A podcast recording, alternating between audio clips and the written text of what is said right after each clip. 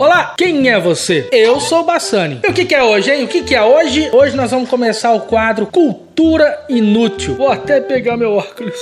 que maravilha. Aproveitando, eu sei que você vai gostar desse vídeo, então já se inscreve no canal, aciona o sininho, deixa aquele like maroto pro YouTube espalhar esse vídeo para outras pessoas. Aproveitando também, me segue aqui ó, no Instagram, tem muita coisa que eu posto lá que eu não posto aqui no YouTube. E já dá aquela força, né? Vamos lá então. O Cultura Inútil de hoje é sobre ditados populares e seus significados. Que eu tenho certeza que muitas vezes você usa alguma expressão, mas não faz a mínima ideia de onde surgiu a bendita. Vamos começar aqui então. Bicho de sete cabeças. Tem origem na mitologia grega, mais precisamente na lenda da Hidra de Lerna, monstro de sete cabeças que, ao serem cortadas, renasciam. Matar esse animal foi uma das doze proezas de Hércules.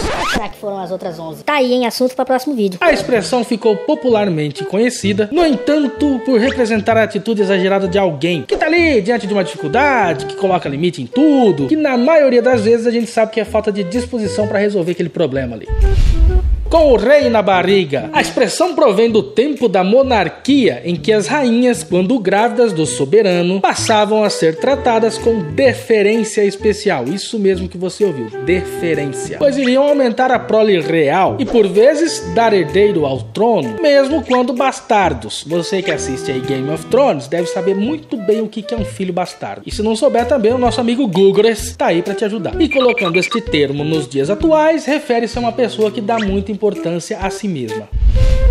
Ver um passarinho verde, ou rosa, ou azul, ou amarelo, tanto faz. Ver um passarinho da cor que você quiser. Significa estar apaixonado, seu trouxa. Ou se você vê a pessoa que você ama com outra pessoa, chega a dar aquela fratura exposta no seu coração. E o passarinho em questão aqui, utilizado pelo termo, é um periquito verde. E a lenda diz que alguns românticos na época tinham esse passarinho, esse bichinho, esse periquito verde para adestrá-lo. E que levasse uma carta de amor à pessoa amada. Por isso então o termo viu um passarinho verde. Na verdade, eles faziam isso pra burlar, né? Aquele paizão xarope que não queria que os caras. É, bem isso aí mesmo com a corda toda. Antigamente, os brinquedos tinham na parte de cima ou na parte de trás um objeto que tracionava, que dava, dava corda. Teoricamente era isso, ele dava corda. E isso era em forma de, de uma mola interna, um elástico. Fazendo essa tração, você dava energia pro brinquedo, fazendo com que ele se movesse, com que ele andasse, enfim dava corda pro brinquedo. E se você exagerasse ali nessa corda, se você desse muita corda para esse brinquedo, ele ia agir de uma forma frenética, uma forma agitada, muito mais do que quando se dava a quantia exata de corda. E por isso esse termo, quando você vê uma pessoa muito serelepe, você diz que ela está com a corda toda.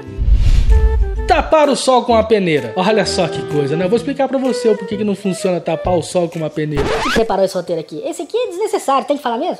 Vamos falar então. Peneira, não sei se você sabe, é um instrumento circular que tem uma tela de metal toda trançadinha que o pessoal usava antigamente para separar os grãos das foligens, da poeira, do, do que fosse, para ficar só o grão ali na peneira. E é óbvio, né? Qualquer tentativa de tapar o sol com a peneira é inglória, não vai ter sucesso. Mas a coisa é eu colocar meus dedos aqui e tentar tapar essa luz aqui do meu rosto. Só vai fazer um pouquinho de sombra, mas não vai tapar nada. E hoje esse ditado popular é usado quando a pessoa quer ocultar uma asneira ou negar uma evidência. Sei lá, usa aí para o que quiser, desde que seja uma coisa muito absurda que a pessoa tá te falando, ou que ela tá tentando te fazer acreditar, ou ela se faz acreditar, ela tá tapando o sol com a peneira.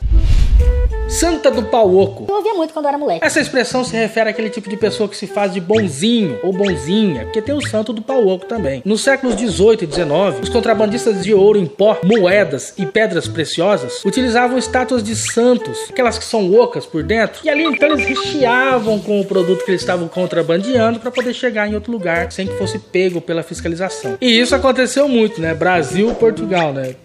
Fazer o quê?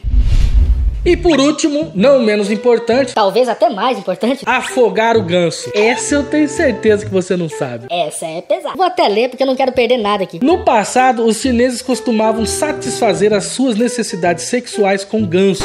Cara, é verdade, né? Vocês pesquisaram isso aqui. Porra, que bagulho tenso. Pouco antes de ejacularem, os homens afundavam a cabeça da ave na água para poderem sentir os espasmos anais da vítima. Quer dizer, cara, que macabro isso. Bom, eles estavam lá, no, né, rala-rala com o ganso. Na hora que o cara ia gozar, ele afogava o ganso, matava afogado. Porque quando o ganso morre, a tendência, os músculos causam espasmos ali, né? Aquela contração. E isso dava muito mais prazer na hora que o chinês ia gozar. E daí então surgiu a expressão afogar o ganso, que se refere basicamente a um homem que tá precisando fazer sexo. Essa sim é exclusiva pro homem, né? Porque o homem que.